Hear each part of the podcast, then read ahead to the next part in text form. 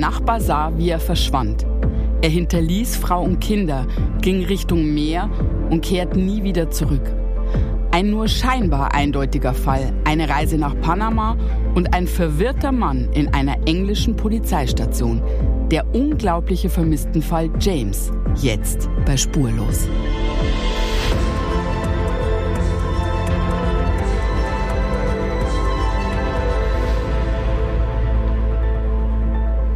Schönen guten Tag. Hallo Michael.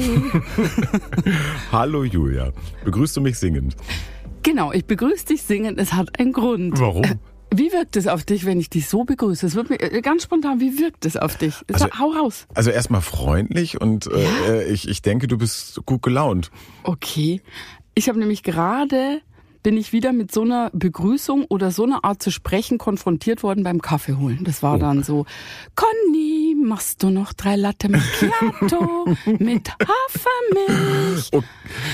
Und da habe ich gerade im Auto gedacht, wie sehr mir das durchs Fernsehen machen und durchs Podcast machen jetzt noch mehr auffällt, nicht was Menschen sprechen, sondern vor allem Wie sie sprechen. wie sie Okay. sprechen. Und dann habe ich gedacht, dass ich das super nervig finde, wenn die so singen. Ich möchte es ergänzen, es kommt auch drauf an, wann sie sprechen. Also wenn das so morgens beim Kaffeeholen schon ist, dann geht das eigentlich bei mir gar nicht. Willst du morgens nicht angesungen Nee, mo werden? nee, morgens ungern. Abends kann ich das vielleicht ertragen. Aber es ist Ja. freundlich. Also kann ist ja Nee. grundsätzlich nichts gegen einzuwenden eigentlich. Hm, Ich sehe das ein bisschen vielschichtiger. Ich hatte jetzt natürlich schon fünf Minuten, um mir da Gedanken zuzumachen. Also das begegnet einem ja öfters es machen eher Frauen. Also bei Männern mhm. ist es mir noch nicht so auffallend. Ich hatte das auch mal früher in der Zahnarztpraxis. Da war auch so eine Petra, nenne ich sie jetzt, aber ich habe jetzt einen anderen Zahnarzt. Und die hat dann auch gesagt, der Doc muss das Rezept noch unterschreiben. Die machen immer so la la la la la la la. Oh. Und ich frage mich ernsthaft, Michael, ist es wirklich nur freundlich oder ist es, eigentlich bin ich voll genervt, aber ich singe über meine Genervtheit. Ich Ich, würde dir am liebsten die Beine brechen. Ich- weißt du, was ich meine? Ich glaube, es ist Zweiteres. Irgendwie. Ich glaube, ich auch. Tatsächlich. Das ist verstellte Sprache. Verstellte Sprache. Das geht auch so ein bisschen in diese Richtung, wenn so Leute Kindersprache haben. Mhm. Oh, oh ja. Ja, das ist, Oh das finde ich ganz fürchterlich. In Partnerschaften? Wenn, ja, in Partnerschaften oder auch Warte, äh, alles. Verniedlichungsformen. Warte. Ähm, Schatz, ja, ja, kannst du mir das noch, kannst du mir das noch voll tanken? Schatz, bitte. Mm. Das Äh, ist Psychologisch bedenklich, finde ich. Oh, ja, auf vielen Ebenen sicherlich auch nicht gut für die Partnerschaft. Das vertiefen wir aber an der Stelle nicht. Aber was ich damit meine, und der Hintergrund ist ja fast schon ein bisschen ernster, ich finde es eigentlich ähm, schwierig und schade, wenn Menschen sich in der Art, wie sie sprechen, nicht was sie sagen, sondern wie sie sprechen, verstellen. Wenn sie nicht frei sprechen. Ich versuche das immer meinen Kindern, vor allem meiner Tochter, weil es scheint Frauen mehr zu betreffen. Weil Meinst ich, du? Ja. Warum? Ich glaube, mh, ich habe da schon öfter drüber nachgedacht. Ich glaube, das hat damit zu tun, dass wir leider immer noch glauben, so einem Rollenbild irgendwie entsprechen zu müssen. Und das ist ja erstmal so, also die können dann nicht sagen, ja, äh, mache ich Ihnen jetzt fertig den Kaffee? Moment, man kann ja trotzdem freundlich sein, aber die überspielen Dinge und vor allem dieses Babysprache, also äh, blöd gefragt, gibt's das auch in der schwulen Beziehung? Gibt da es schwule in Babysprache? meiner, zu, in meiner Beziehung zum Glück nicht. Nicht irgendwie. meine allgemein. Allgemein gibt's das bestimmt, aber es gibt das auch in der, äh, in der Männerwelt generell. Wenn du sagst, es gibt so ein Klischee, entsprechend Männer müssen auch immer in Besprechungen möglichst tief sprechen und so ganz Ja, bestimmt okay. auftreten. Vielleicht Und so triggert ganz- mich das nicht so. So, das ist so, da merkt man auch, der verstellt sich gerade, weil er hier Einen Dicken was, machen will. Weil er was sein möchte. So. Ja, okay, aber wirklich als selbstbestimmte und emanzipierte Frau triggert mich das schon sehr. Vor allem auch diese Babysprache, hast du total Ja. recht. So, Oh, gefühlt verbal den Kopf schieflegen, damit man irgendwo mm, an ein Ziel kommt. Das entspricht nichts Bösem, glaube ich. Ich glaube, dass das den Leuten überhaupt nicht bewusst ist. Aber ich finde es total schön, wenn Menschen frei sprechen. Das heißt ja nicht, dass man unfreundlich ist. Nee. Also letztes Beispiel, es war zum Totlachen. Ich war mit meinem Mann in Holland und auf dem Rückweg wollte ich einen Kaffee und er was anderes zu trinken bei McDonald's. Und dann sagt er, ähm, hier beim Autodurchfahrschalter, sagt er, ah, kann ich bitte einen Strohhalm haben ähm, äh, zu meinem Getränk? Und original so, und deswegen ist es so in meinem Kopf eingebrannt. Bei McDonald's gibt's keine Strohhalme mehr. und guckt ihn so an.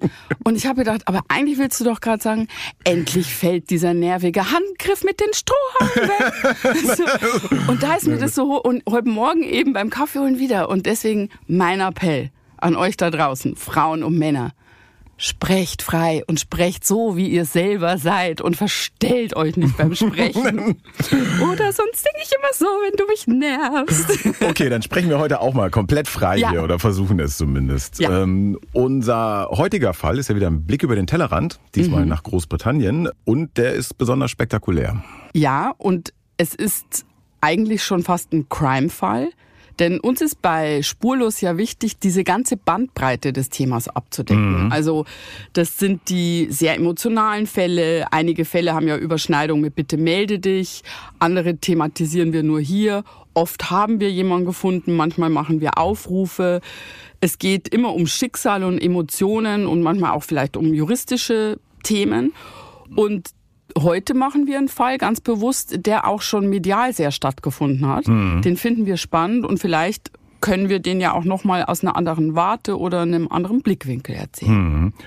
Besonders macht ihm ja vor allen Dingen eine Sache. Äh, man denkt an ganz vielen Stellen, klar, ist offensichtlich, was passiert ist, müssen wir gar nicht weiterreden. Aber am Ende kommt trotzdem etwas ganz anderes dabei raus. Ja. Und dazu die Frage nach dem ich nenne es mal offensichtlichen. Ich habe mich allgemein gefragt, Wann sollte man Dinge hinterfragen? Mhm. Oder äh, wann traust du Menschen? Oder wann wirst du misstrauisch? Ich glaube, dass da auch wieder die Intuition ein guter Kompass ist. Deswegen sollte man äh, daran arbeiten, ähm, diesen Sinn mhm. auszubilden. Und ich werde immer misstrauisch, wenn Handlungen bei Menschen für mich nicht nachvollziehbar sind. Wenn das nicht zueinander passt. Da könnte man bei dem Sprach Bild, was ich gerade mhm. gebraucht habe am Anfang, bleiben. Wenn ich spüre, eigentlich ist die genervt, aber die säuselt jetzt, mhm. dann, dann ist es auch nicht mehr deckungsgleich und für mich nicht mehr nachvollziehbar. Mhm. Und es gibt es auch bei ernsteren Themen, dass auch ein Verhalten, ja, einer macht Party, obwohl einer mhm. verschwunden ist, ist nicht nachvollziehbar. Ja. Was bedeutet das? Dieses, wo ich dir immer sage, da stolpert man. Gibt es für dich auch den umgekehrten Fall, dass mhm. alles zu gut zusammenpasst, dass man eigentlich denkt, okay, das passt jetzt alles so gut? Absolut. Da stimmt was nicht. Absolut. Deswegen bei mir immer so die Kombination aus Nachvollziehbarkeit, dann wäre das ja richtig, aber dann kommt die Intuition, die sagt, das ist aber jetzt zu mhm. glatt. So irgendwie. Ne? Aber das absolute Wissen in solchen Dingen hat natürlich niemand. Heute sprechen wir über James aus Seaton Carrow in England. Der 51-Jährige verschwindet am 21. März 2002 spurlos. Eine Situation, die vor allem für Rose, seiner Ehefrau, kaum zu ertragen ist. Alles sieht aus, als wäre der Fall sehr eindeutig. Dabei steckt mehr hinter dem Verschwinden, als alle denken. Viel mehr. Es ist Freitag, der 22. März 2002. In der kleinen Stadt Seaton Carrow ist es kalt und stürmisch. Die 49-jährige Rose steht in ihrer Küche und macht sich gerade einen Tee. Heute hätte er Frühschicht gehabt, denkt sie bei sich und starrt abwesend aus dem Fenster. Gleich wäre er nach Haus gekommen, fährt sie in Gedanken fort. James, ihr Ehemann, ist verschwunden. Heute wird er nicht nach Hause kommen. Auch morgen nicht. James bleibt verschwunden. Für immer. Gestern Nachmittag, vor ungefähr 24 Stunden, ist er aufgebrochen Richtung Meer. Sein Weg führte ihn vorbei an dem roten Schild mit der Aufschrift Achtung, unbewachter Strand. James ignorierte es und ging weiter. Ein Fehler. Wurde ihm das Meer zum Verhängnis? Ist er noch irgendwo da draußen? Ein lautes Piepsen unterbricht ihre Gedanken. Der Wasserkocher. Das Teewasser ist fertig. Rose greift sich eine Tasse aus dem Schrank und will gerade ihren Tee aufgießen, da klingelt es an der Tür. Sie ist nicht überrascht. In den letzten Stunden waren viele Freunde, besorgte Nachbarn und Polizeibeamte hier. Alle wollten ihr helfen, aber niemand konnte es. Rose öffnet die Tür. Sie blickt in ein vertrautes Gesicht. Ein Gesicht mit ernster Miene. Sie weiß sofort, es ist etwas passiert. Vor der Tür steht der Ermittler Alec Biggs, der mit diesem vermissten Fall betraut ist. Schon mehrfach hatte Rose mit ihm gesprochen, doch jetzt wirkt er verändert, noch ernster. Darf ich reinkommen? fragt er. Rose nickt. Beide nehmen am Küchentisch Platz. Ihr Puls schlägt schneller. Sie weiß, Alec Biggs ist nicht ohne Grund hier. Wir haben etwas gefunden, setzt er schließlich an. Ich muss Sie bitten, einen Blick darauf zu werfen. Alec Biggs schaut Rose mit ernster Miene an und zieht dabei ein Foto aus der Tasche. Rose hat Angst, was sie erwartet. Wen oder was wird sie da gleich sehen? Der Beamte reicht ihr das Foto.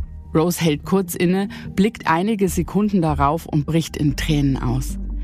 Sie hält sich die Hände vor das Gesicht und sackt in sich zusammen.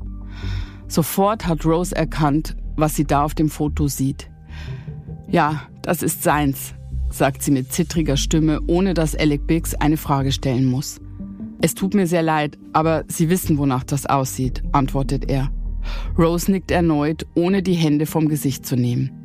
In diesem Moment sieht alles danach aus, als wäre das Foto die Antwort auf die alles entscheidende Frage. Was ist mit James geschehen? Aber niemand ahnt, in Wirklichkeit ist es nur eins von vielen Puzzlestücken, die zusammen ein vollkommen anderes Bild ergeben. Denn nichts ist, wie es scheint, bei dem Verschwinden von James.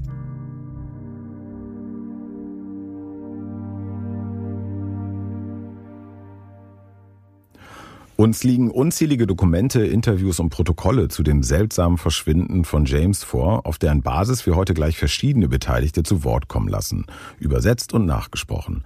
Einige Namen mussten wir dabei ändern. Und was man, glaube ich, an der Stelle verraten darf, auch heute wieder gibt es ein Ende, das wir so noch nie hatten. Rose, James Frau, trifft das Verschwinden ihres Mannes sehr hart. Das Paar stand sich immer sehr nahe, hatte in dem kleinen Ort direkt an der englischen Küste ihr Glück gefunden.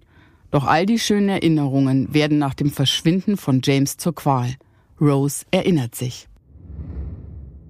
Immer wieder, wenn ich am Meer entlang gegangen bin, hatte ich das Gefühl, zusammenzubrechen. Ich konnte den Ausblick nicht mehr genießen. Der Horizont hatte etwas Unheimliches.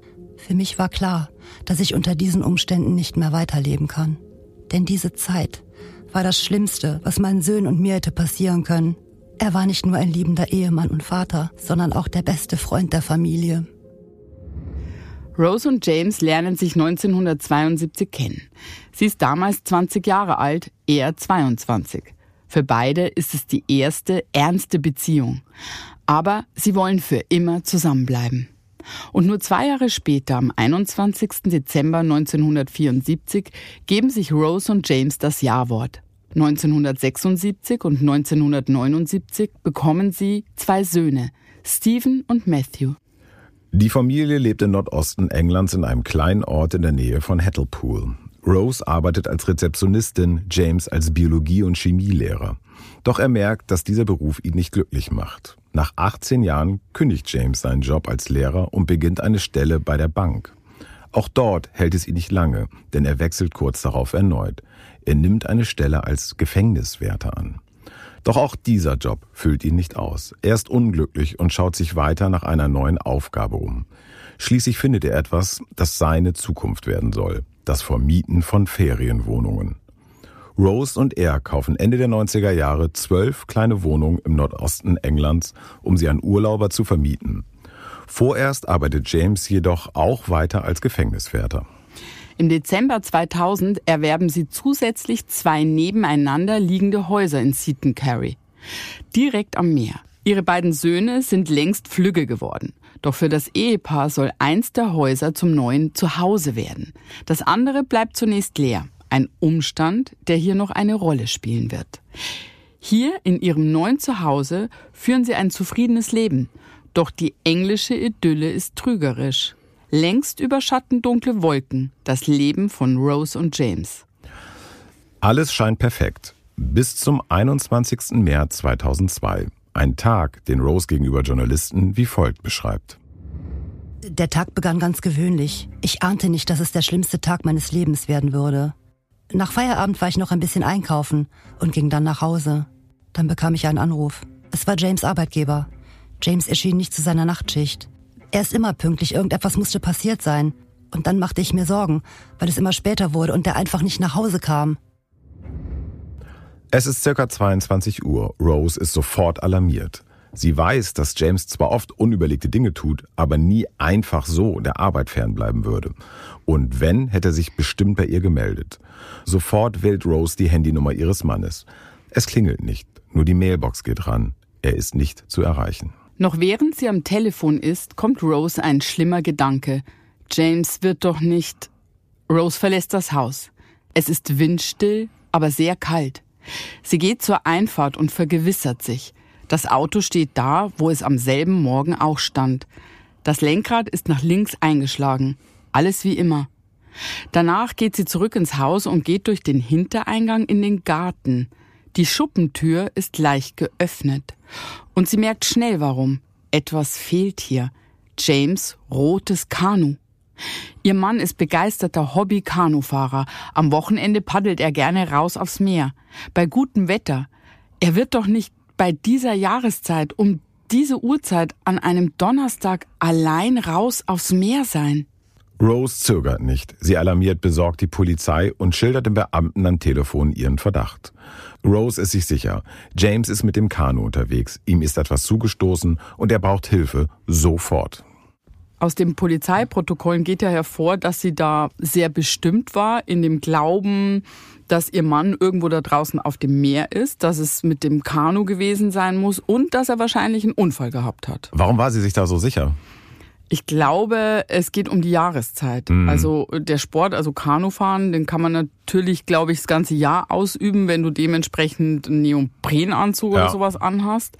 Aber in dem Fall, James war wohl eher so der Schönwetter-Kanufahrer. Wochenend-Kanufahrer haben wir gehört. Ja, und der Verdacht, dass er mit dem Kanu gefahren ist, der hat sich ja dann auch sehr schnell bestätigt. Rose kann der Polizei gegenüber genau beschreiben, wo ihr Mann normalerweise paddelt. Es ist die Küste in Sichtweite des Hauses, keine drei Gehminuten entfernt. Die Polizei alarmiert daraufhin gegen 22.40 Uhr die Küstenwache und andere Helfer. Helikopter und Rettungsboote, die das Meer absuchen sollen, werden losgeschickt. Auch die Nachbarn von James und Rose werden befragt. Und tatsächlich, einer hat eine interessante Beobachtung gemacht. Seine Aussage wiederholt er in einem Interview des Doku-Formats Real Stories. Er beschreibt darin, wie er gegen circa 17 Uhr folgende Beobachtung machte. Meine Frau und ich standen am Fenster und da haben wir James gesehen. Mit seinem Kanu. Meine Frau hat noch gesagt, der will doch nicht paddeln gehen. Jetzt? Und ich habe sie beruhigt und ihr gesagt, dass James ein sehr besonnener und ruhiger Mann zu sein schien. Gar kein Draufgänger oder so. Aber er fuhr dann doch sehr weit raus. Das kam mir dann auch komisch vor. Er ist Richtung Schifffahrtsstraße gepaddelt. Dann haben wir ihn aus den Augen verloren. Hm. So, kürzester Fall der Welt. Ein Mann verschwindet. Es gibt einen mhm. Verdacht, wohin. Er ist paddeln gegangen bei schlechtem Wetter. Und jetzt gibt's auch noch einen Zeugen, äh, ja. dass er rausgepaddelt ist. Ich würde sagen, geklärt. Ja, aber da sind wir wieder beim Thema. Wenn wir eins gelernt haben in all den Jahren Vermisstensuche, das Offensichtlichste muss nicht immer wahr sein. Mhm. Also kann sich an die Fälle bei Bitte melde dich erinnern, wo der Gesuchte in die USA ausgewandert ist. Also es gab dann Briefe mit der Info, ich gehe, ich will auswandern. Es gab eindeutige Passagierlisten mhm. für Flüge. Weißt du, ja. was ich meine? Und dann ähm, gibt auch die dementsprechenden Namen, zum Beispiel eben in den USA. Ja. Und natürlich sind wir dann super sicher, fliegen dahin. Würde jeder so machen an ja. der Stelle. Und dann irgendwie kommt ganz am Schluss raus, weiß ich nicht, hat um die Ecke gewohnt in Wuppertal. genau. ja. Aber weißt du, was mir in Vorbereitung dieser Geschichte an der Stelle aufgefallen was? ist? Also anders als bei vielen anderen Fällen wissen wir so wenig über diesen Gesuchten. Wir kennen jetzt nur so eine schöne Fassade mhm. von so einem englischen Kleinstadtleben. Ja, die Unterlagen geben nicht so viel her da, mhm. aber ein bisschen was wissen wir. Äh, er muss ein wankelmütiger Typ gewesen sein. Ja, auf jeden Fall. Ähm, der hat den Beruf gewechselt und ja auch so, ich finde so skurril fast schon. Also so vom Lehrer zum Banker zum Vollzugsbeamten, ja, Ferienwohnungsvermieter.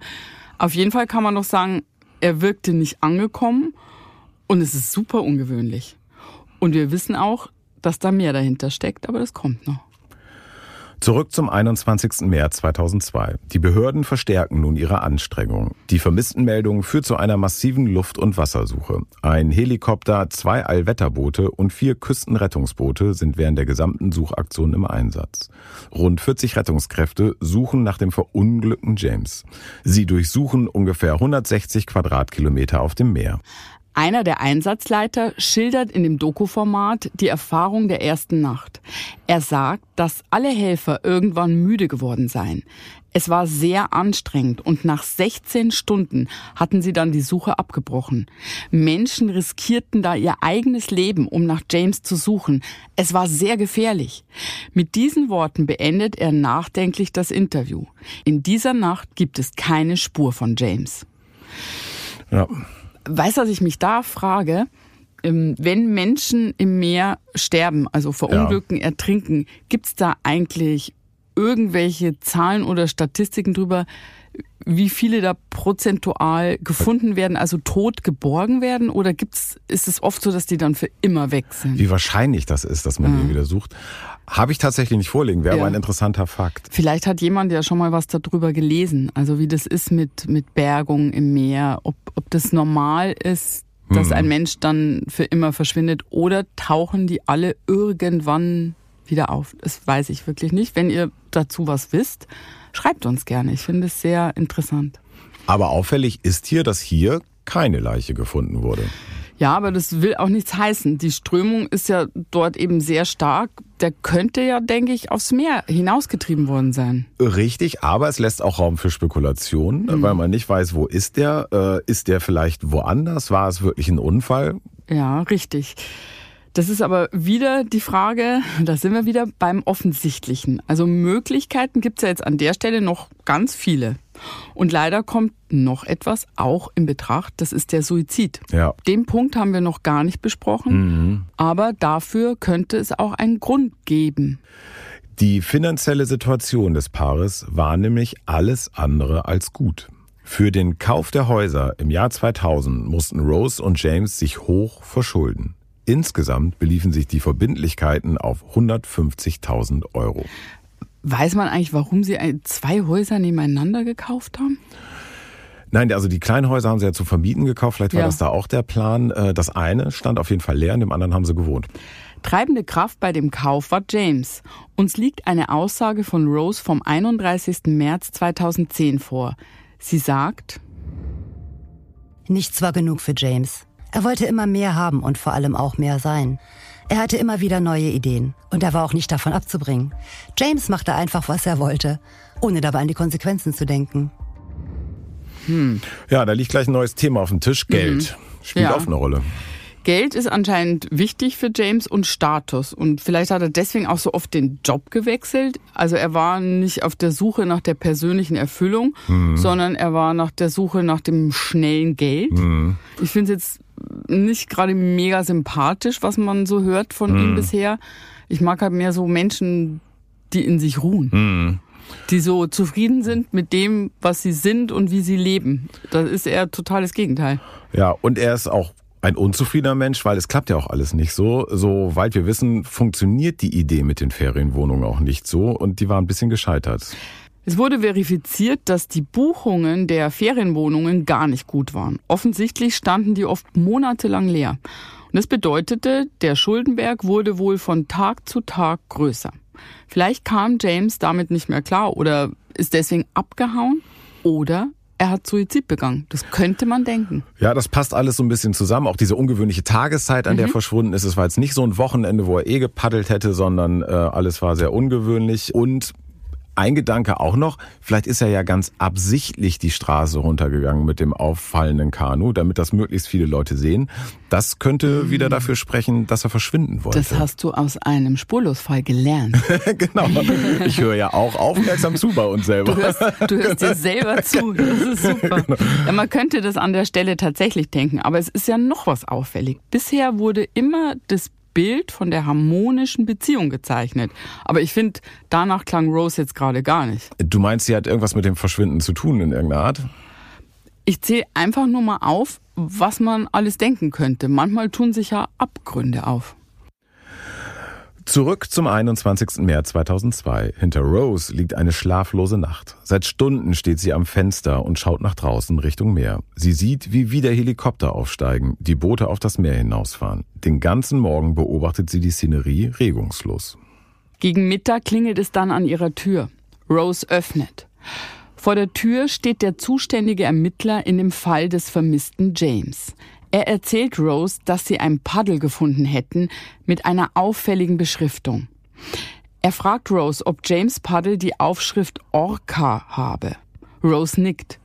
Und von nun an ist klar, James war auf dem Meer und er ist nicht zurückgekehrt. Nun ist Rose klar, sie muss ihre Söhne informieren. Sie greift zum Telefon. Diese Situation beschreibt sie so. Ich habe zuerst unseren Jüngsten angerufen. Wie nur sollte ich ihm sagen, dass sein Vater womöglich gestorben ist. Ich habe immer wieder neu angesetzt. Es hat sich ewig lange angefühlt. Dabei hat sich alles innerhalb von Sekunden abgespielt. Matthew hat sofort gemerkt, dass irgendetwas nicht stimmt. Ich bin in Tränen ausgebrochen und habe gesagt, ich glaube, dein Dad ist tot. Es ist nur eine Vermutung, dass James Ehemann und Vater von zwei Söhnen verunglückt ist. Doch am gleichen Tag finden die Helfer noch etwas, das keinen anderen Schluss zulässt. Gegen 16.30 Uhr meldet sich erneut ein Beamter bei Rose. Diesmal hat er ein Foto dabei. Ein Foto, das die Helfer vor wenigen Stunden gemacht hatten. Und darauf ist etwas zu sehen, das Rose sofort erkennt. Es ist James rotes Kanu. Es war an der Seite komplett zerstört als, als wäre er gegen einen Felsen gestoßen worden. Wenn er wirklich noch im Kanu gesessen haben sollte, könnte er diesen Unfall nicht überlebt haben. Das Kanu ist gefunden, aber von James fehlt jede Spur. Dass er einen Unfall hatte, scheint offensichtlich. Doch je länger man James im eisigen Wasser nicht findet, desto geringer wird seine Überlebenschance. Nach drei Tagen wird die Suche nach James eingestellt. Den Rettern ist klar, wenn er wirklich im Meer getrieben hätte, könnte er nun nicht mehr am Leben sein. Rose und ihre beiden Söhne versuchen das Schlimmste zu akzeptieren, dass ihr geliebter Ehemann und Vater irgendwo im eisigen Meer verschollen ist und nie mehr zurückkommt. Ja, das bedeutet, die Annahme, dass er ertrunken ist, rückt immer weiter in den Vordergrund. Mhm. Wir wissen ja jetzt aber noch nicht, ob er freiwillig oder unfreiwillig äh, in den Tod gestürzt nee. ist, in die Fluten gestürzt ist. Aber was das Ganze auch noch so schwierig macht in der Einordnung, ist die Tatsache, dass die Ermittler bisher ja keine Leiche gefunden haben. Nein, aber das ändert sich schon sehr bald, denn nur einige Wochen nach dem Verschwinden passiert etwas Unerwartetes. Rose versucht mit dem Verlust von James klarzukommen. Nach außen ist sie stark, lebt ihr Leben weiter. Wie es in ihrem Inneren aussieht, kann niemand ahnen. Dann, wenige Wochen nach dem Verschwinden Mitte April, klopft es erneut an der Tür. Es ist wieder der zuständige Ermittler Alec Biggs. Gibt es Neuigkeiten? Warum ist er hier? Rose gehen hundert Fragen durch den Kopf, ehe er überhaupt etwas sagt. Doch auf das, was jetzt kommt, ist sie anscheinend nicht vorbereitet. Er hat gesagt, dass sie eine Leiche gefunden haben. Auch wenn es einem natürlich helfen würde, den Tod zu akzeptieren, war das in dem Moment so, als wäre er ein zweites Mal gestorben. Sie konnten die Person aber noch nicht genau identifizieren. Er hat gefragt, ob ich ihn begleiten würde. Ich wusste genau, dass ich diesen Anblick nie mehr vergessen würde. Und ich wusste auch nicht, ob ich das wirklich wollte. Es hat mich wirklich viel Kraft gekostet, aber ich habe es gemacht. Und wie sich herausgestellt hat, war es nicht James. Puh, schrecklich. Ja. Da denkst du, du siehst gleich deinen toten Mann äh, und musst ihn identifizieren. Kannst dir vorstellen, du gehst da hin und, und dann, das sieht man ja oft in Filmen, wenn ja. die wahrscheinlich ein Tuch abdecken oder den da irgendwo hin. Aus der Schublade holen. Aber er ist es nicht gewesen. Mhm. Und trotzdem bewirkt ja dieser Moment etwas in Rose. Sie wirkt natürlich erleichtert, dass er es nicht ist, aber objektiv kann sie ja an der Stelle trotzdem keinen Schlussstrich Nein. ziehen. Man weiß ja noch nicht, was ist mit ihm. Sie nimmt sich aber wohl vor, genau das nur wenige Wochen später zu tun. Rose lässt ihren Mann ein Jahr später, am 10. April 2003, offiziell für tot erklären. Sterbedatum soll der Tag sein, an dem sie ihn zuletzt gesehen hatte. Der 21. März 2002. Zusammen mit ihren beiden völlig verzweifelten Söhnen Stephen und Matthew verabschiedet sich Rose im Rahmen einer privaten Trauerfeier von ihrem geliebten Mann. Und zwar dort, wo er seine Familie verlassen hat, am Meer. Nacheinander richten sie emotionale Worte an ihren Ehemann und Vater und werfen herzförmige Rosenkränze ins Wasser. Ruhe in Frieden rufen sie dabei hinaus ins Meer.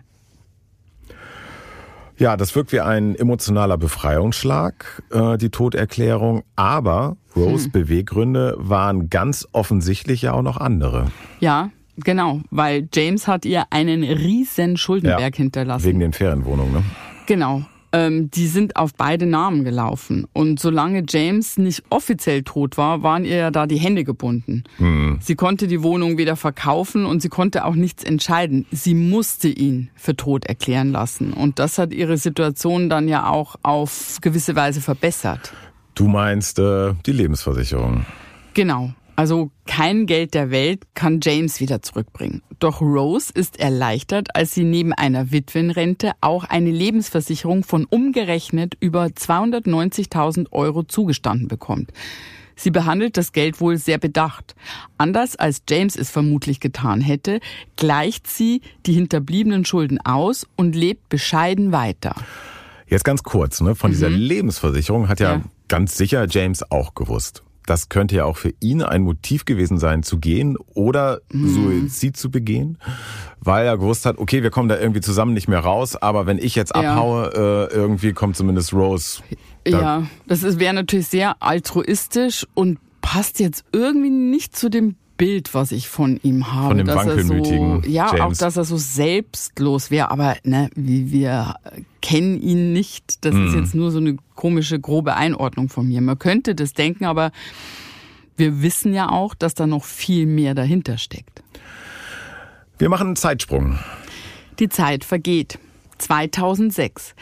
Vier Jahre ist es nun her, als Rose Leben sich schlagartig verändert hat. Sie sagt immer wieder, sie fühlt sich einsam. Alles um sie herum erinnere sie an James. Und jedes Mal, wenn sie aus dem Fenster blickt, schaut sie seinem Tod auf dem Meer hinterher. So drückt sie es aus. Sie möchte niemanden belasten und sie möchte wieder zufrieden werden. Sie muss weg, weg von diesem Ort, dorthin, wo die Gedanken schön sind. Eigenständig fasst sie den Entschluss, auszuwandern, raus aus dem kalten England, ab in die Sonne, nach Panama. Rose erinnert sich am 4. Oktober 2016 in einem Interview der britischen Sendung This Morning an das Gespräch, in dem ihre Söhne davon erfuhren. Ich sagte zu Steven und Matthew, dass ich einen Neuanfang brauchte. Sie hatten schon damals immer Verständnis für all unsere Entscheidungen. Und obwohl ich mir sicher war, dass sie mich auch hier unterstützten, hatte ich unglaubliche Angst, sie damit zu verletzen. Ich wollte nicht, dass sie das Gefühl hatten, ich würde sie im Stich lassen. Aber sie waren der Meinung, dass ich ein Abenteuer verdient hatte. Und sie freuten sich, dass ich etwas vorhatte, was mich glücklich macht. Ja, okay, was sollen sie auch sonst sagen? Ja. Ich find's schon ungewöhnlich. Ja. Also wenn ich doch um meinen Mann trauere, ne, dann habe ich doch mehr so das Bedürfnis, dass die Familie zusammenrückt. Ja, das ist ein bisschen auffällig. Und Panama? Ja. Panama ist schon auffallend weit weg. Oder hatten die irgendeinen Bezug? Die hatten gar keinen Bezug, das hat sie sich so frei überlegt. Mhm. also ich finde schon, dass jetzt der Punkt ist, wo du dich fragst, hat Rose irgendwas mit dem Verschwinden ihres Mannes zu tun. Sie ist an dieser Stelle auf jeden Fall die Nutznießerin des Ganzen.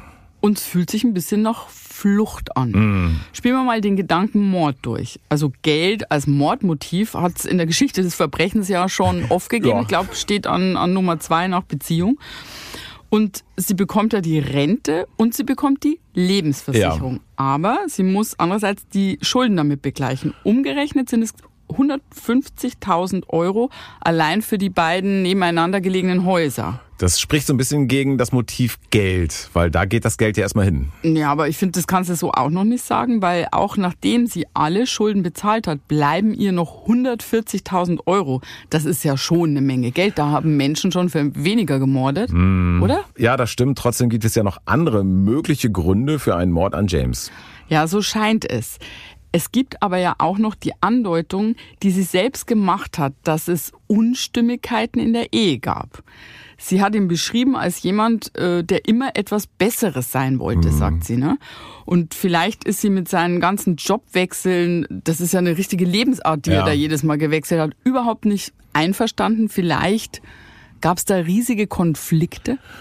Stimmt. Und, das fällt mir auch gerade nochmal auf, sie war ja die erste, die die Polizei gerufen hat. Also, und das ist, gibt's jetzt ja auch öfter mal irgendwie. Jeder, der Tatort guckt, weiß das irgendwie, dass ja ganz oft der Täter dann selber unschuldig tut und die Polizei alarmiert. Du magst doch gar keinen Tatort. Nee, ich guck den eigentlich nie. Echt? Da darf man das sagen in einem criming Podcast. Doch, das darf man. Also ich sag als Ausgleich, ich guck den sonntags immer mit meinem Mann dazu eine Bollo. Das ist so Es ist eine Tradition. tolle Sendung. Es ist nichts dagegen einzuwenden. Es ist einfach nicht meins. Ist doch okay, wenn, wenn zwei, einer sagt, er findet sie gut, der andere nicht, dann ist 50-50. Aber zurück zum Fall.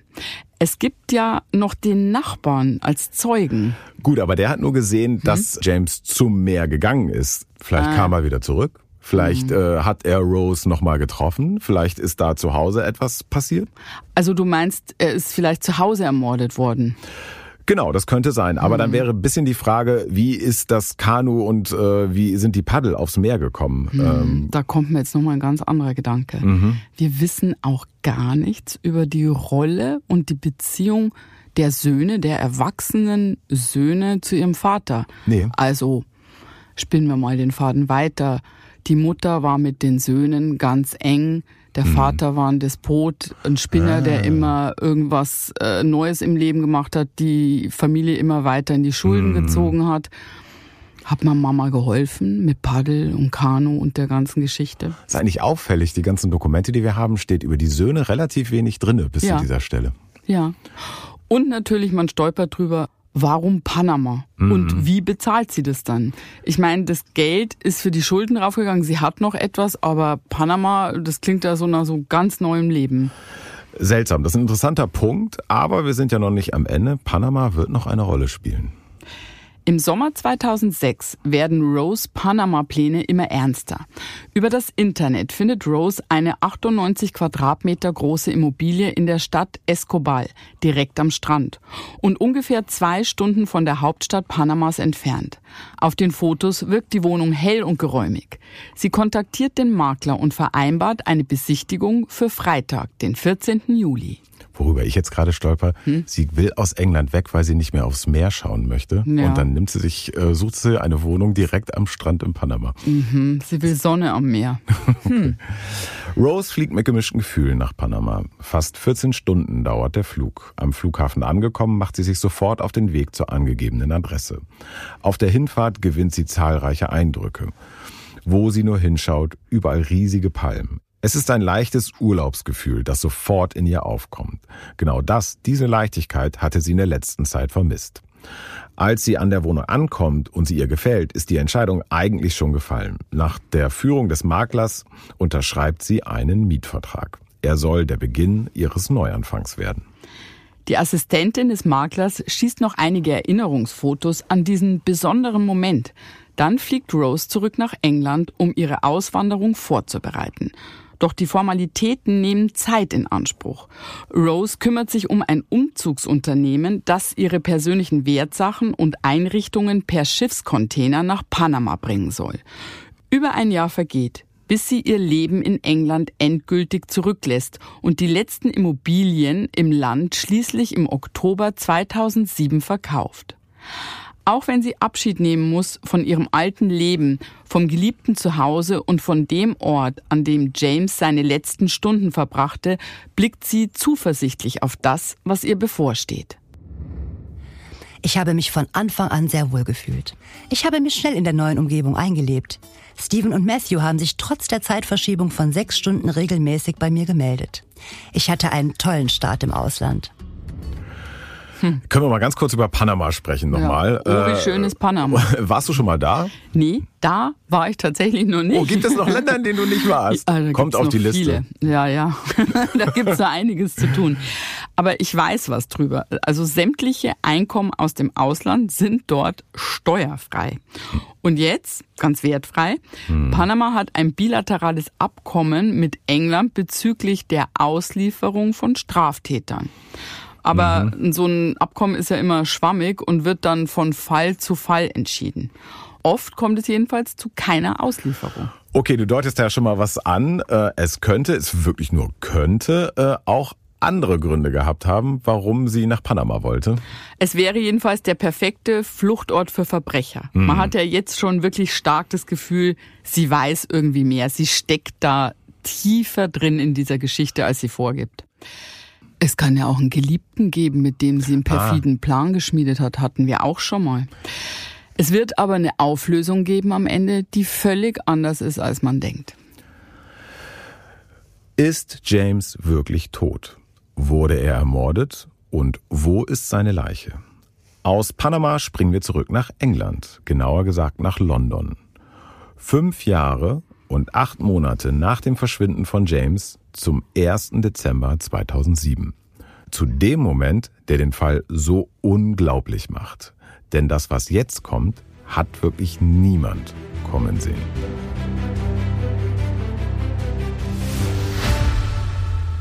Es ist Samstag, der 1. Dezember 2007. Bunte Lichterketten schmücken die Straßen. Die Menschen sind in Weihnachtsstimmung. Und auch auf dem Londoner Polizeirevier West End Central scheint es ruhig zu sein. Bis zu dem Moment, als ein älterer Mann das Polizeirevier betritt und die Beamten auf sich aufmerksam macht. Er hat einen krausigen grauen Bart und wirkt auf den ersten Blick ein wenig ungepflegt. Der Unbekannte ballt seine Hand zu einer Faust zusammen, lehnt sie an die Wand und stützt seine Stirn darauf. Dann geht er auf einen Beamten zu und setzt an zu sprechen. Er zögert kurz, dann sagt er, ich werde gesucht.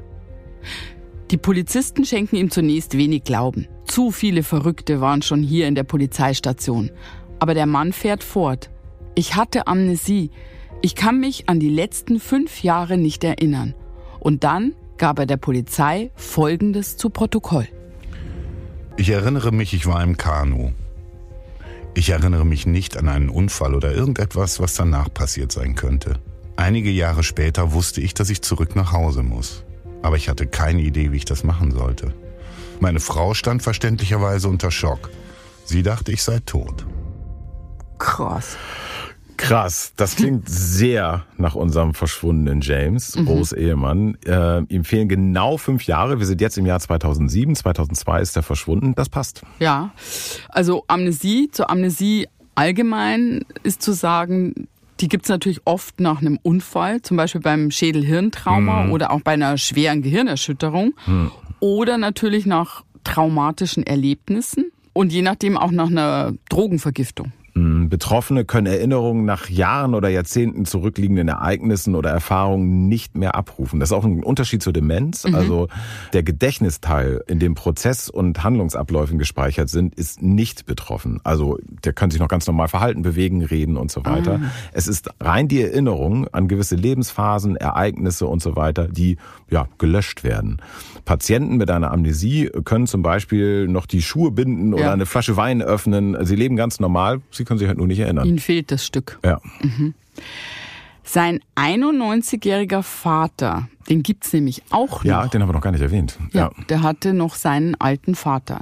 Also dieser 91-jährige Vater erzählt gegenüber einer lokalen Tageszeitung, dass James als kleiner Junge einen Unfall hatte und es wohl gar nicht so unwahrscheinlich sei, dass dies vielleicht eine Spätfolge sei.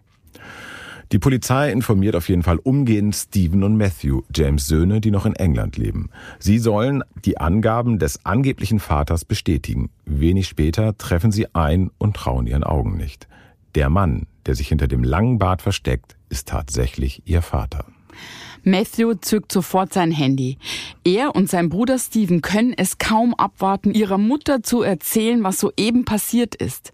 Im Panama klingelt das Telefon. Matthew Rose schaut auf die Uhr und wundert sich am anderen Ende der Leitung. Er hat noch nie um diese Uhrzeit angerufen. Mom, du wirst nicht glauben, wer hier sitzt. Dad, er lebt, sagt Matthew mit zitternder Stimme. Danach Stille. Rose kann es nicht glauben. Ihre Reaktion besteht nur aus vereinzelten Wörtern, ein Schockzustand. Matthew erzählt ihr, dass es ihm den Umständen entsprechend gut gehe.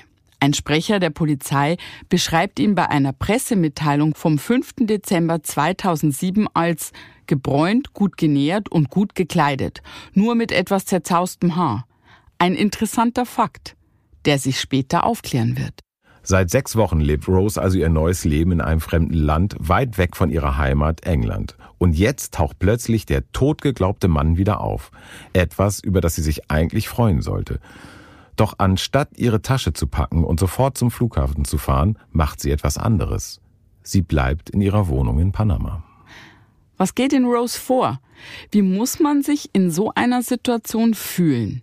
Diese Fragen stellt sich auch der britische Journalist William von der Tageszeitung Daily Mirror.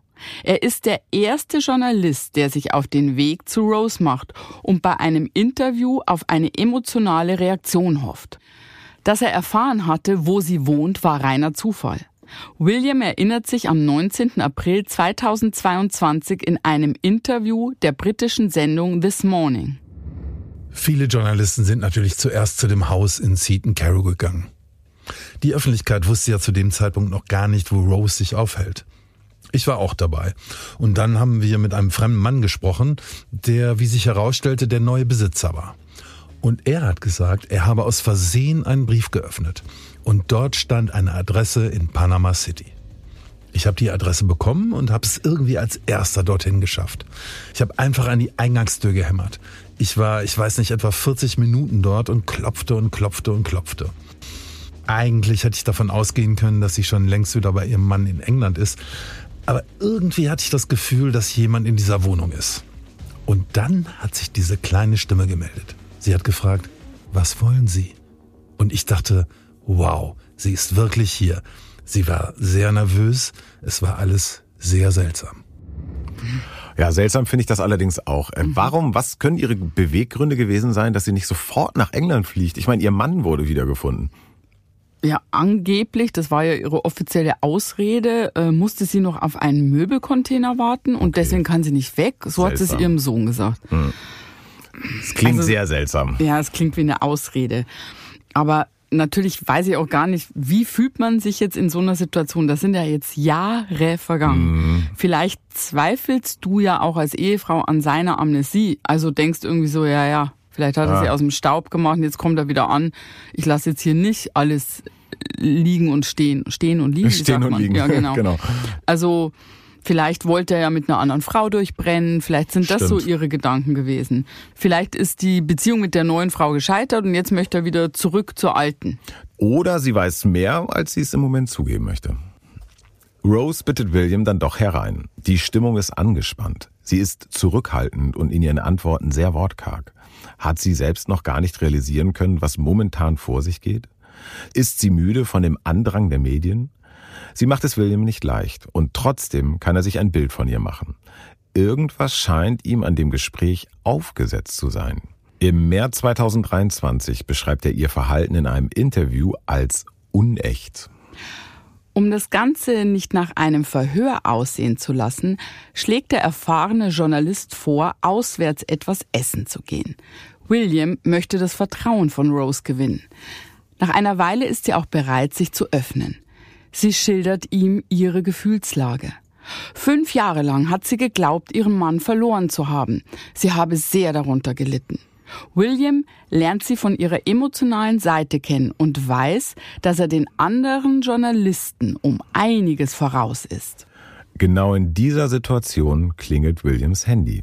Ein Arbeitskollege ruft an. Sicherlich will er nur wissen, ob alles gut läuft. Doch es kommt anders. Er hat mir dann gesagt, wir haben gerade ein Foto entdeckt. Und du wirst es nicht glauben. Er schickte mir eine Nachricht hinterher und ich sah es und dachte nur, wow. Ich war sprachlos. Ich saß Rose gegenüber und dachte, wie soll ich das nur ansprechen? Wir sind dann zurück in mein Hotelzimmer gegangen und ich habe meinen Laptop aufgeklappt und ihr gesagt, tut mir leid, Rose, aber ich muss dir etwas zeigen und das wird nicht ganz einfach für dich sein. Ich drehte den Bildschirm um und sie wurde ganz blass und fing an zu weinen. In diesem Moment realisiert William, was für eine unglaubliche Geschichte das ist.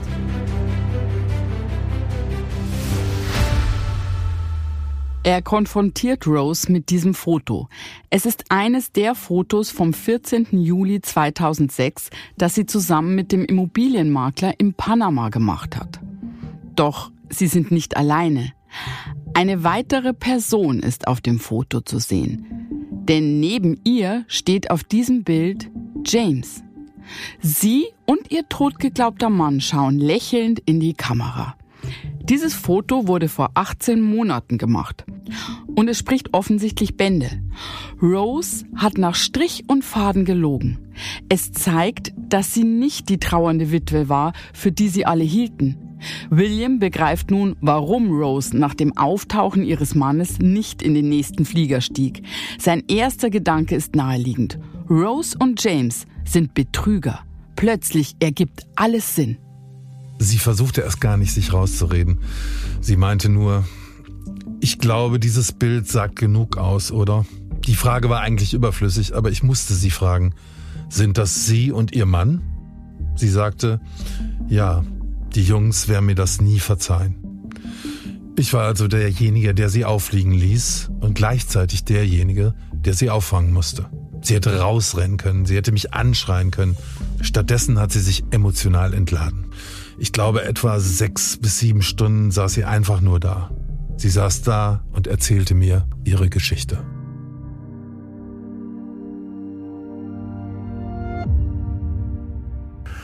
Wow, und was für eine Geschichte, ne? Ja. Unglaublich. Und, und der erste Gedanke ist ja Motiv Versicherungsbetrug. Weil wir wissen, sie hat von der Lebensversicherung ja allein über 290.000 Euro bekommen. Hm. Auf einmal passt das alles so zusammen wie ein Puzzle. Es passt zusammen, aber trotzdem gibt's ja noch viele offene Fragen. Außerdem weiß James ja noch nichts von diesem Foto. Der sitzt ja noch in der Polizeistation und erzählt eine komplett andere Hm. Geschichte von der Amnesie. Ja. Am Sonntag, den 9. Dezember 2007, fliegen William und Rose gemeinsam zurück nach England. Sie weiß, dass sie keine andere Wahl hat. Sie weiß, dass sie der Polizei, aber vor allem auch ihren Söhnen und dem alten Vater von James eine Erklärung schuldig ist. Rose ist überfordert. William erinnert sich noch genau an diesen Rückflug. Der Stress und die Anspannung, alle anzulügen, war für sie nicht leicht. Und sie hat so viele Lügen erzählt, dass es für sie kein Zurück mehr gab. Sie war erleichtert, dass sie nach Hause gehen konnte, aber sie hatte Angst. Große Angst. William hält den Flug für einige Minuten mit einem Handyvideo fest. Rose wirkt nachdenklich, als würde sie die Freiheit über den Wolken ein letztes Mal genießen. Als würden sich die letzten fünf Jahre in ihrem Kopf noch einmal abspielen. Es ist wie ein schlechter Film mit einem Ausgang, den sich die 55-Jährige damals anders ausgemalt hatte.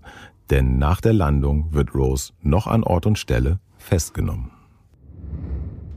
Wir landeten dann in Manchester und plötzlich betraten fünf bewaffnete Polizeibeamte das Flugzeug. Sie war völlig verängstigt.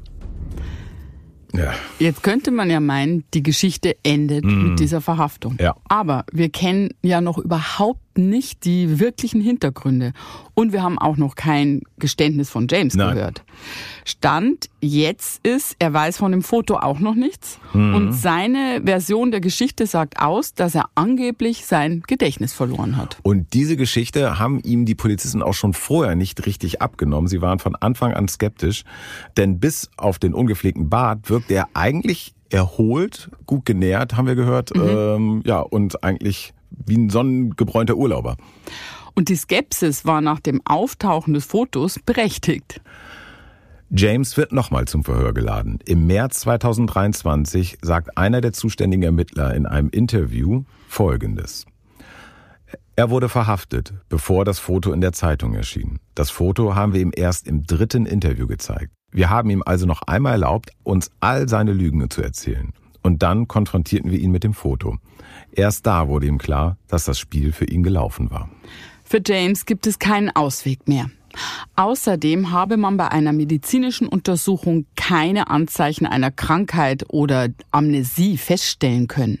Am 24. Dezember 2007 gesteht er, seinen Tod vorgetäuscht zu haben und reagiert im November 2011 in einem exklusiven Interview von ITV News so darauf. Verzweifelte Tage erfordern verzweifelte Taten. Ich bin tot mehr wert als lebendig. Es war alles meine Idee. Ich habe es von Anfang an so geplant. Ich habe mir mein Kanu geschnappt und bin die Küste entlang gepaddelt.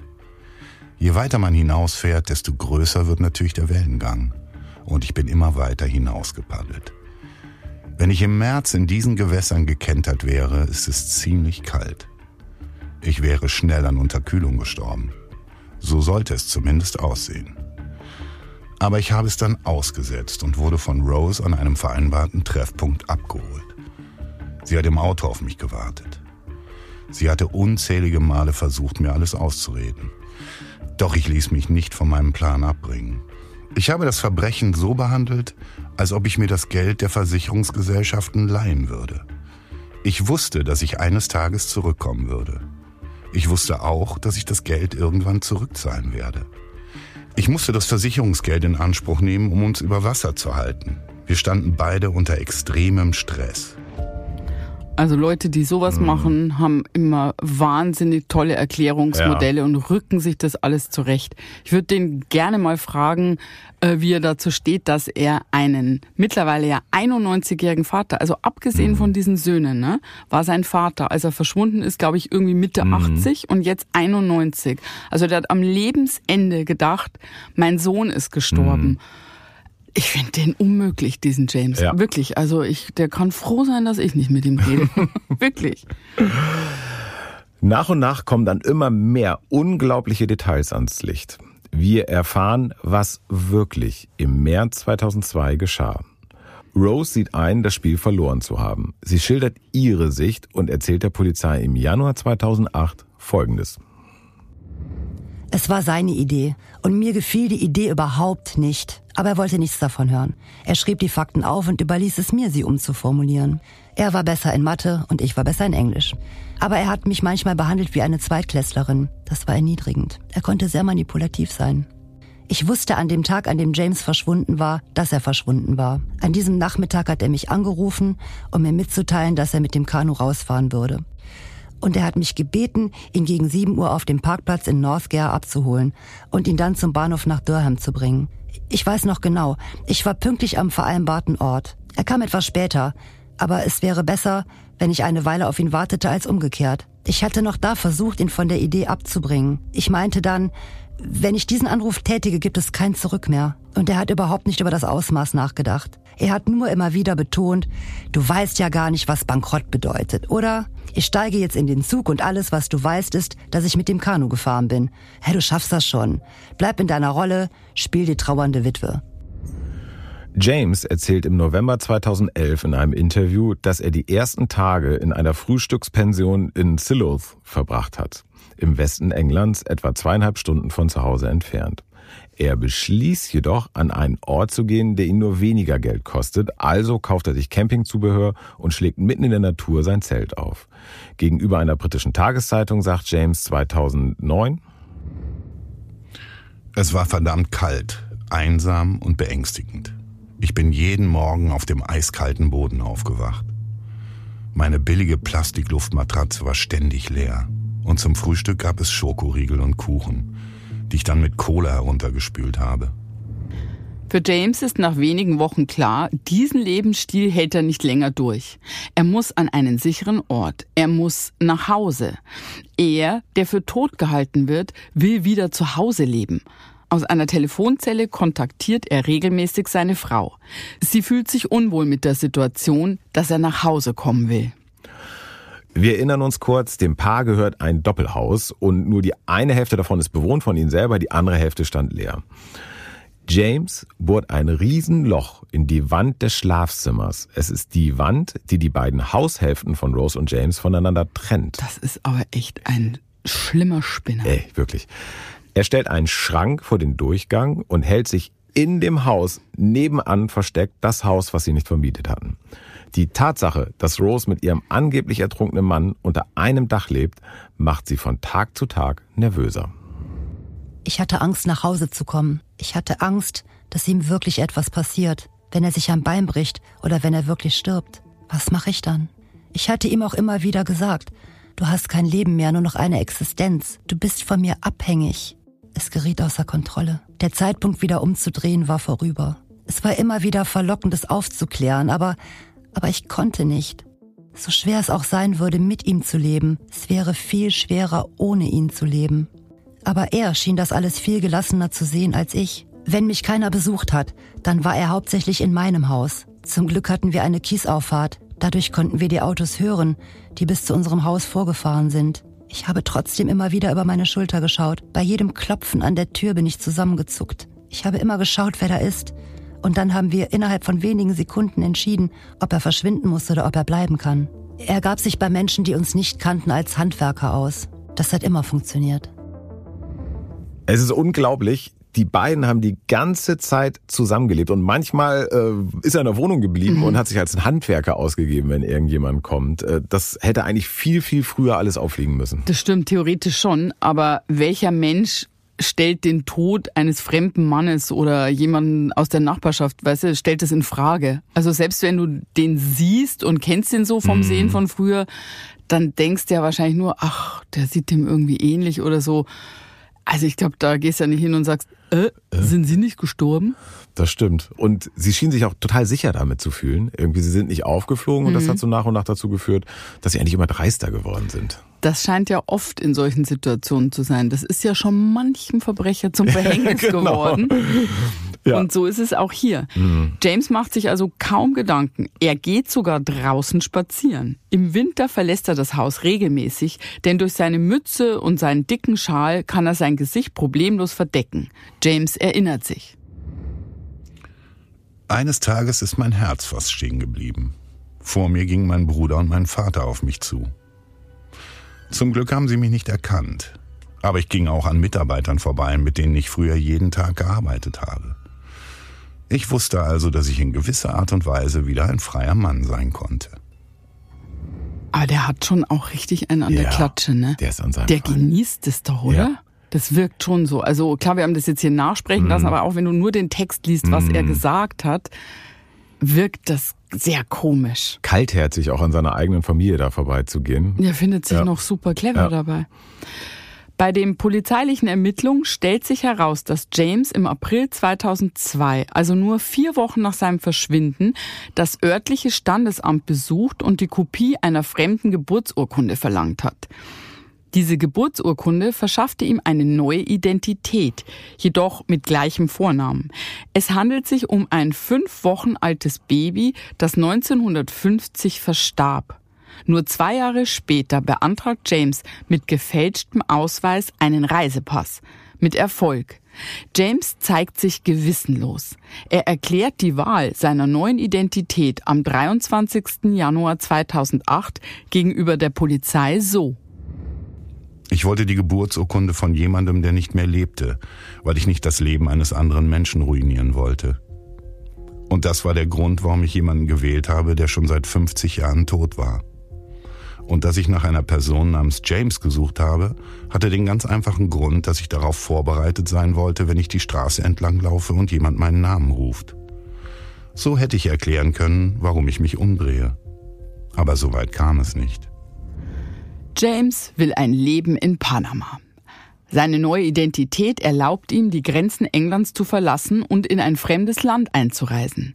Nach dem Geständnis erfahren die Ermittler, dass James und Rose nicht nur ein neues Eigenheim gekauft hatten, sondern auch ein 195 Hektar großes Grundstück, auf dem sie ein Ressort für Touristen bauen wollten, um auch in Zukunft weitere Einnahmen zu erzielen.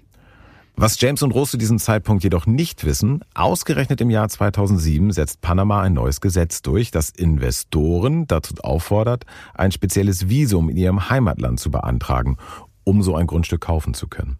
Man hat 90 Tage dafür Zeit, diesen Schritt von den dortigen Behörden überprüfen zu lassen. Dass Rose alles über ihren Namen laufen lässt und sich alleine darum kümmert, kam für den 57-Jährigen nicht in Frage. Er hatte plötzlich Sorge, dass Rose ihn sitzen lässt und mit dem Geld abhaut. Ein Gedanke, der vermutlich auch der Grund dafür war, weshalb er nach England zurückgekehrt ist und sich als krank ausgegeben hat. Ja, die eigene Schlechtigkeit veranlasst ihn auch über Ja. seine Ehefrau schlecht zu denken. Das finde ich dann immer schön an solchen Geschichten. Das bricht denen dann selbst die Beine. Nach dem Geständnis von James und Rose werden sie am 23. Juli 2008 wegen Betrugs und Dokumentenfälschung verurteilt. James erhält sechs Jahre und drei Monate Haft, Rose sogar sechs Jahre und sechs Monate. Auch William, der Journalist, sitzt während des Urteils im Gerichtssaal. Dass Rose eine härtere Staffel als James bekommt, damit hatte damals niemand gerechnet. Sie hat sich nicht freiwillig auf James Pläne eingelassen und sie hat auf nicht schuldig plädiert. Das war ihr Fehler. Sie wusste, dass sie es verdient hatte, verurteilt zu werden. Aber sie war geschockt, dass ihr Anteil des Verbrechens solch ein hohes Außenmaß annimmt. Sie war eigentlich eine Frau mit gutem Charakter, die früher nie etwas Falsches getan hatte. Sie hatte in ihrem Leben noch nicht mal einen Strafzettel bekommen. Die Art und Weise, wie sie sich verhielt, steht im krassen Gegensatz zu der Art und Weise, wie James sich verhielt. Er hatte nie wirklich Reue oder Gewissensbisse. Man könnte sagen, er schwelgte regelrecht in seiner Berühmtheit. Rose lässt sich noch hinter Gittern von James scheiden.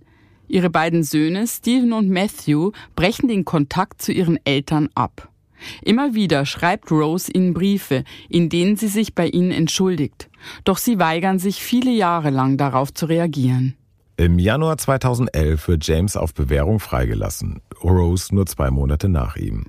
James hat online seine neue Liebe gefunden. Sie kommt von den Philippinen und ist 23 Jahre jünger als er. Weniger als zwei Monate nach ihrer ersten Begegnung im Jahr 2015 heiraten sie. Rose hat mit ihren im Gefängnis erworbenen Qualifikationen für eine große Tierschutzorganisation gearbeitet und ist heute im Ruhestand. Sie führt ein anonymes Leben in einem kleinen englischen Dorf. Die Beziehung zu ihren Söhnen und ihren Enkelkindern hat sie mittlerweile wieder einigermaßen aufbauen können. Ja, ein Fall, mit dessen Ausgang niemand hat rechnen können. Nee, überhaupt nicht. Und ich finde auch, für mich persönlich ist Rose jetzt nicht so das Opfer und bemitleidenswert, wie sie hier vielleicht mhm. wahrgenommen wird oder sich vielleicht auch selber empfindet. Man hat im Leben immer eine Wahl. Mhm. Und wenn man eine gute Haltung hat, dann muss man sich halt für das Gute entscheiden. Und das wäre hier eindeutig eine Entscheidung gegen diese absurden und unmoralischen Pläne ihres Mannes gewesen. Absolut.